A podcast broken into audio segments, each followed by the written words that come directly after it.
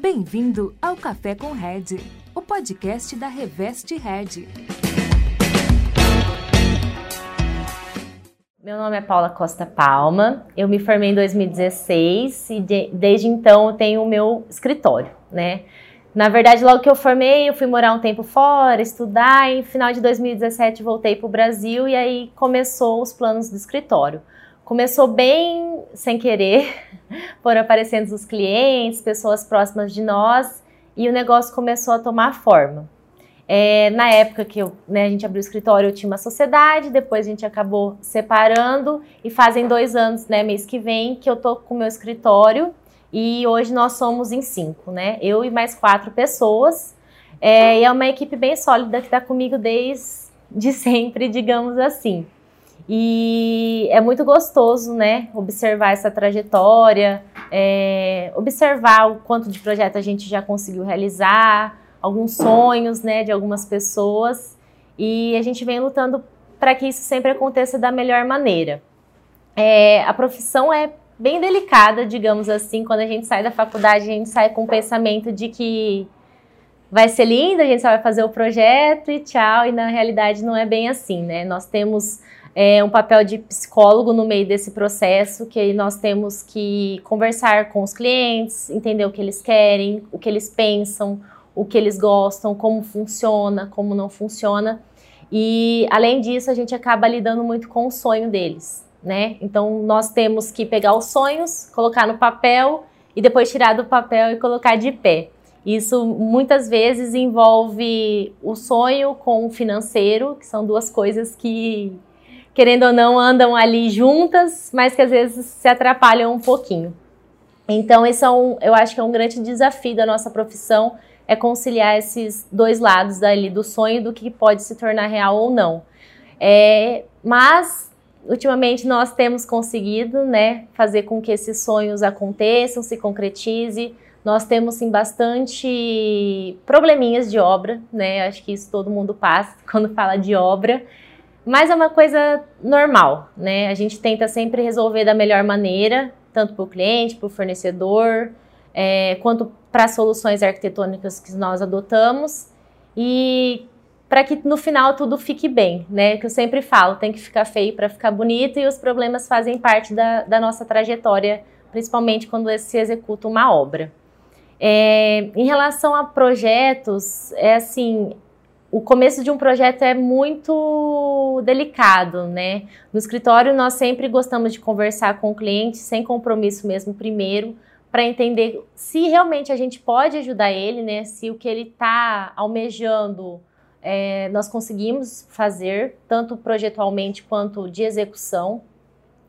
E a partir daí a gente começa uma conversa bem leve, assim, para entender, para conhecer, para conversar, né, discutir com o cliente o que, que ele gosta, o que ele não gosta, o que funciona. Feito isso, a gente faz, né, que a gente chama um pré-briefing, digamos assim, a gente apresenta como que é o nosso trabalho, o que, que a gente entrega, o que não entrega, até onde nós vamos, até onde nós não vamos em parte de projetos, né?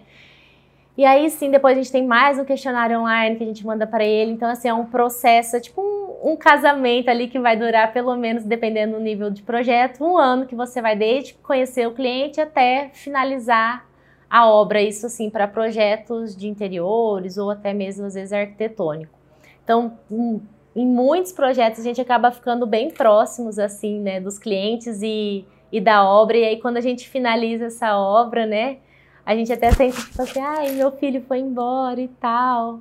É, mas é, um, é gratificante, né? A gente sente a saudade assim, mas é super gratificante ver as pessoas felizes nos seus ambientes, contentes com o resultado final e aproveitando tudo aquilo que a gente projetou.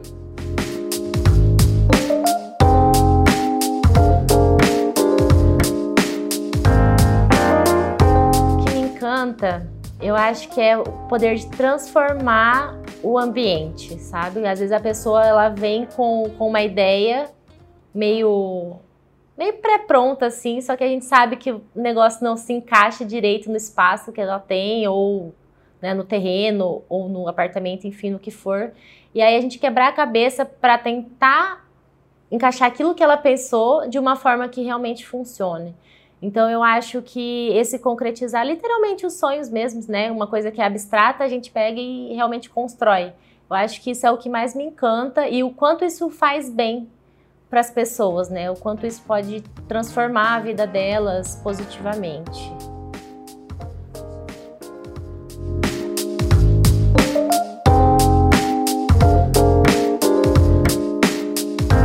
Eu acho que é a comunicação comunicação entre o arquiteto, o cliente e os executores. Eu acho que a comunicação é tudo, porque durante o processo nós vamos ter alguns empecilhos técnicos que a gente precisa alterar na hora que ele acontece. Então, eu acho que essa comunicação, por mais que o arquiteto ou o profissional esteja executando ou não a obra, é legal, porque aí a gente consegue manter fielmente o que foi projetado né, ser construído, executado, enfim. Então, acho que essa comunicação entre essas três pessoas, assim, três, né, digamos, às vezes é muito mais, mas entre essas três pessoas é, assim, fundamental para que o negócio saia conforme projetado.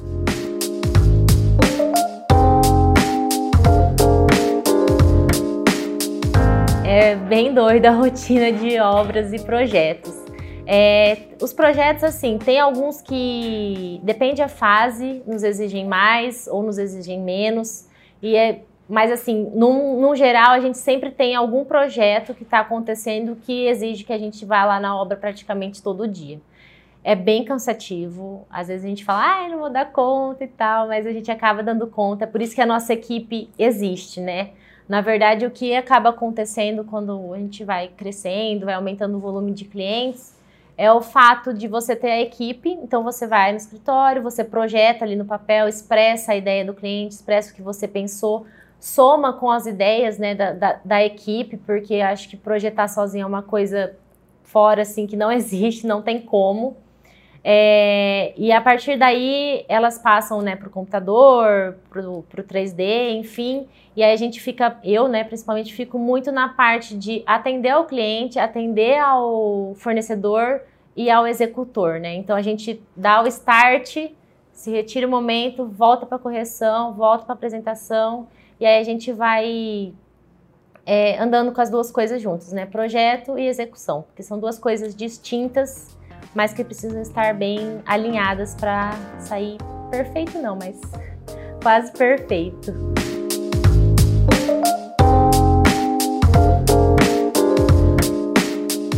Tá, na parte de projetar em equipes. É, isso é uma coisa que eu trago desde a faculdade. Então, na faculdade que eu fiz, todos os nossos projetos eram desenvolvidos em equipe. Todos não, mas assim, a grande maioria.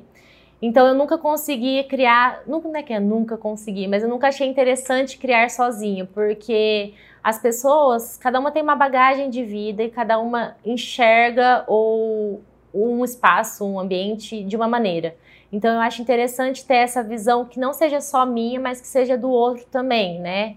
É, então lá no escritório, vamos supor, chegou um cliente novo, normalmente tem uma das meninas que trabalha comigo sempre é a que vai trabalhar direto comigo nesse projeto, mas no, na criação em geral, normalmente a gente acaba criando junto, ou pelo menos eu e mais duas, ou eu e mais uma.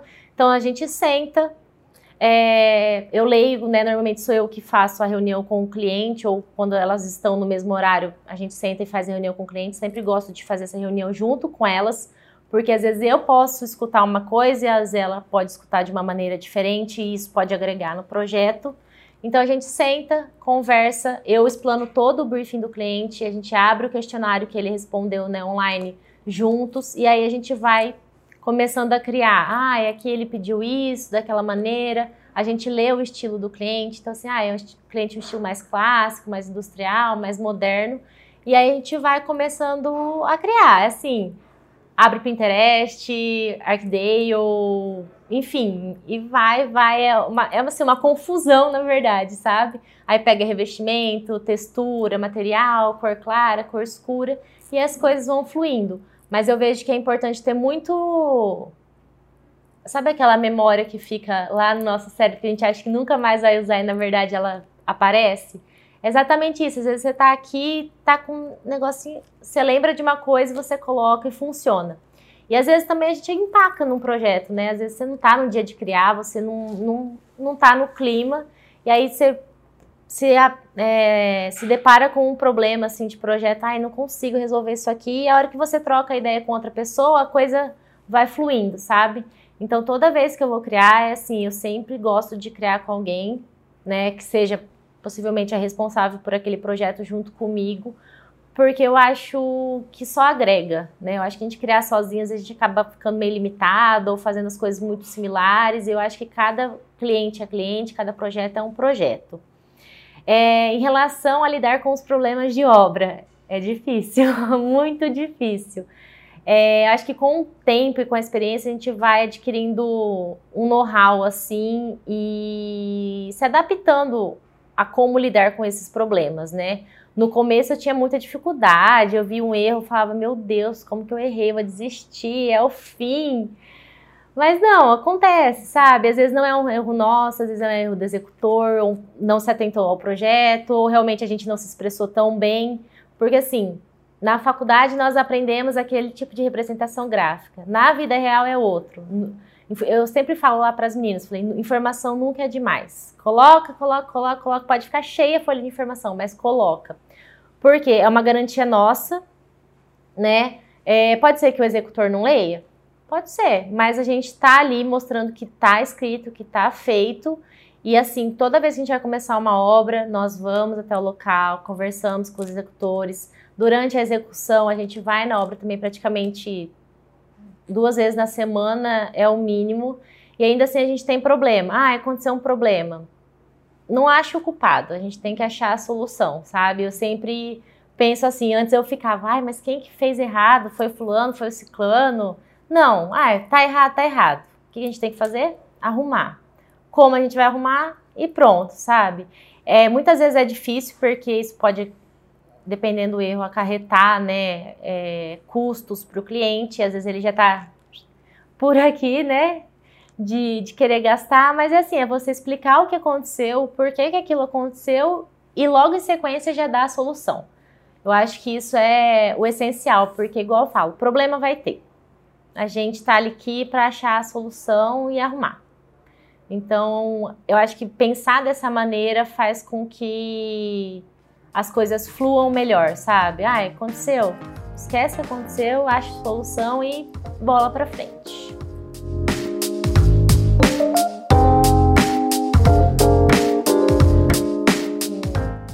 Olha, no ano que eu me formei, que foi 2016, né, no ano que a gente começou a, de fato, trabalhar com arquitetura, que foi 2017, foi um ano que o Brasil estava numa crise bem, bem tensa, assim, e como eu não estava morando aqui, voltei só em setembro, mais ou menos, todos os meus colegas de profissão estavam comentando assim, nossa, tá péssimo, tá horrível o mercado, o negócio não tá indo. Então, assim, é, eu acho que eu ainda não, não passei por isso, por essa dificuldade, porque como comentei, quando eu voltei, sempre ia aparecendo um ou outro e a coisa foi, graças a Deus, só aumentando. É, ano passado, depois que a gente teve aquele lockdown em março, a hora que começou a voltar as coisas, assim, deu um boom inesperado no nosso na nossa área, assim, um boom que falei, meu Deus, nunca trabalhei tanto em toda a minha vida. E começo desse ano eu achei que a coisa ia voltar, falar, ah, vai dar uma estagnada, todo mundo vai começar a segurar e tal, mas muito pelo contrário, a coisa aumentou ainda mais. Então eu acho que nós dependemos muito de como que está o cenário externo e interno, né, economicamente, politicamente falando, mas eu vejo que as pessoas estão cada vez, principalmente por conta da pandemia, acredito eu, estão cada vez mais voltadas para o seu interior da sua casa, pensando mais na sua questão residencial. Durante a pandemia, né, a gente fez muitos espaços comerciais também. Eu achei que ia ser uma coisa que ia sair um pouco, ia focar mais no residencial, mas teve procura, tipo assim, ah, quero reformar agora que tá todo mundo em home office, e a hora que voltar, tá tudo certo para voltar. E também a questão, assim, residencial, eu acho que foi o que mais explodiu, sem sombra de dúvidas. As pessoas Primeiro, começaram a trabalhar em casa, pediram um cantinho para trabalhar em casa, então assim, isso já quer, ah, quero fazer aqui esse quarto um home office, já quero fazer um, um closet, já quero reformar a cozinha que não está funcionando porque eu estou cozinhando agora. É, o fato de da gente acabar recebendo algumas pessoas mais para dentro de casa também, né? Antes, ah, vamos sair e tal, não pode, então você tem que criar ali uma salinha de jantar, um lounge, alguma coisa do tipo. Então acho que isso fez as pessoas pensarem, sabe, voltarem para si e refletirem a importância do espaço da casa, que estava sendo um pouco esquecido, né? Tava todo mundo pensando, ah, eu fico muito mais tempo na rua, no trabalho do que em casa. Então eu acho que as pessoas começaram a, a rever essa questão. Qual é o papel do arquiteto nesse momento, de entender esses movimentos todos, principalmente essas demandas que chegam nos? Sim, olha, eu acho que o nosso papel é entender a necessidade do cliente naquele momento. Pode ser que daqui cinco anos a necessidade dele mude, com certeza, bem provável que mude. Mas é entender o que ele está passando e adaptar o espaço que ele tem para o que ele precisa, sabe? Eu acho que é, um, é um, uma mágica, assim. Às vezes ele tem espaço que não cabe o que ele quer, mas a gente tem que bolar um jeito daquilo lá acontecer.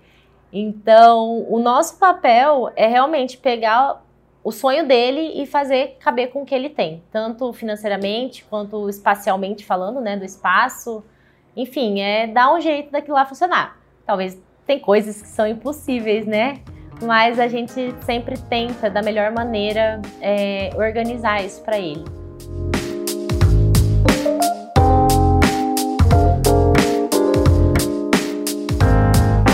Tem dois projetos que eu acho que são muito especiais para mim, né, para nós do escritório. Um é um projeto residencial, que é a residência EI, que a gente fala, que é EY. Foi um dos nossos primeiros projetos assim de apartamentos de grande porte, alto padrão, que foi um, uma escola. Assim, foi literalmente uma escola, foi um projeto que a gente ia fazer só o projeto e quando a gente viu, a gente já estava executando e foi um aprendizado, assim, gigantesco no, nas, nos quesitos técnicos, no quesito de lidar com o cliente, de surgir problemas. É, e no final ficou lindo o apartamento e assim, tem o meu coração até hoje, sabe? É um casal assim super especial é, que foi super resiliente com nós, é, entenderam o que a gente passou, nunca, é, ai, isso aqui é culpa, não, não, sempre foram ali prestativos, entendendo, vamos resolver, e assim, no final ficou maravilhoso. E tem um outro projeto também, que é a Valor Consultores, que foi um projeto de mais ou menos 210 metros quadrados, também um projeto comercial, que foi transformador. Assim, a gente pegou uma sala em branco, reformou tudo e os clientes confiaram assim 100% em nós. E eu fiquei assim, a hora que a gente terminou, eu falei, ai, como que eu vou ficar essa semana sem vir aqui, sabe? Quando você sente aquela falta de ir na obra. É, clientes, nós também super resilientes, é, apoiaram, to compraram todas as nossas ideias, assim, literalmente confiaram em nós. Fizeram, assim, desse, desse projeto e dessa obra uma coisa leve, tranquila, sabe? A gente teve um resultado assim super legal, super legal mesmo. Tem outros N projetos que foram super desafiadores. Esse ano passado a gente fez um projeto com uma casa que tinha 11 gatos. Então a gente teve que ler muito sobre gato, falar o que, que eles gostam, o que, que eles não gostam. E eu nunca tive gato, sempre tive cachorro. Então também, assim, são é, coisas que a gente tem que pesquisar para agregar para o cliente, né? Para fazer aqui lá o ambiente do cliente. Então também foi um projeto super especial. É, nós já tínhamos feito a empresa dessa cliente e aí ela nos procurou para fazer a residência e também foi super gostoso, um projeto assim super descontraído, leve, deu tudo certo. Então assim, são vários os projetos, cada um tem a sua peculiaridade, mas óbvio que tem alguns que a gente guarda assim com muito carinho pela trajetória que eles nos trouxeram, né, e nos guiaram. Mas seriam assim, acho que esses dois são ótimos. Tem, né, tem vários assim que a gente coloca lá no site, coloca no Instagram, divulga.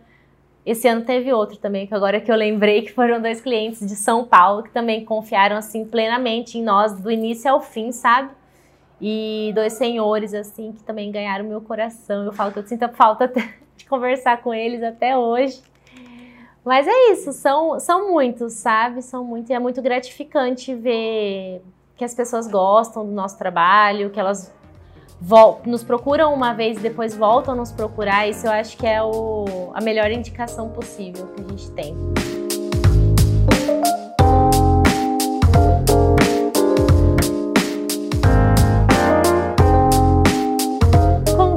Conselho? Ai, é, eu acho que é ser resiliente. A palavra que você falou, eu acho que cabe perfeitamente. É ser resiliente e se colocar no lugar do outro, sabe? O que eu vejo muitas vezes é induzir as pessoas aquilo que gosta, a um estilo, e eu ando meio ao contrário disso. Eu acho que assim, cada um tem um estilo, né? Isso é uma coisa inevitável, cada um tem uma personalidade, uma bagagem, isso reflete no nosso estilo. Mas eu acho que respeitar o estilo de cada cliente, o que ele quer, é primordial, sabe? Não ficar, ai, mas isso aqui é feio, isso aqui não casa. É agregar, a pessoa gosta daquilo, você vai ter que lutar para conseguir colocar aquilo num projeto que fique legal, que a pessoa gosta, que fique harmonioso. Então eu acho que respeitar o estilo e o gosto de cada um é assim um conselho que eu daria, sabe? Não não tenta, tipo, ah, eu não gosto disso, igual, ah, revestimento 3D, eu não gosto. Mas tem gente que gosta. E aí você tem que fazer aquilo casar no projeto do cliente porque ele gosta. Então, assim, eu acho que o respeito mútuo é essencial.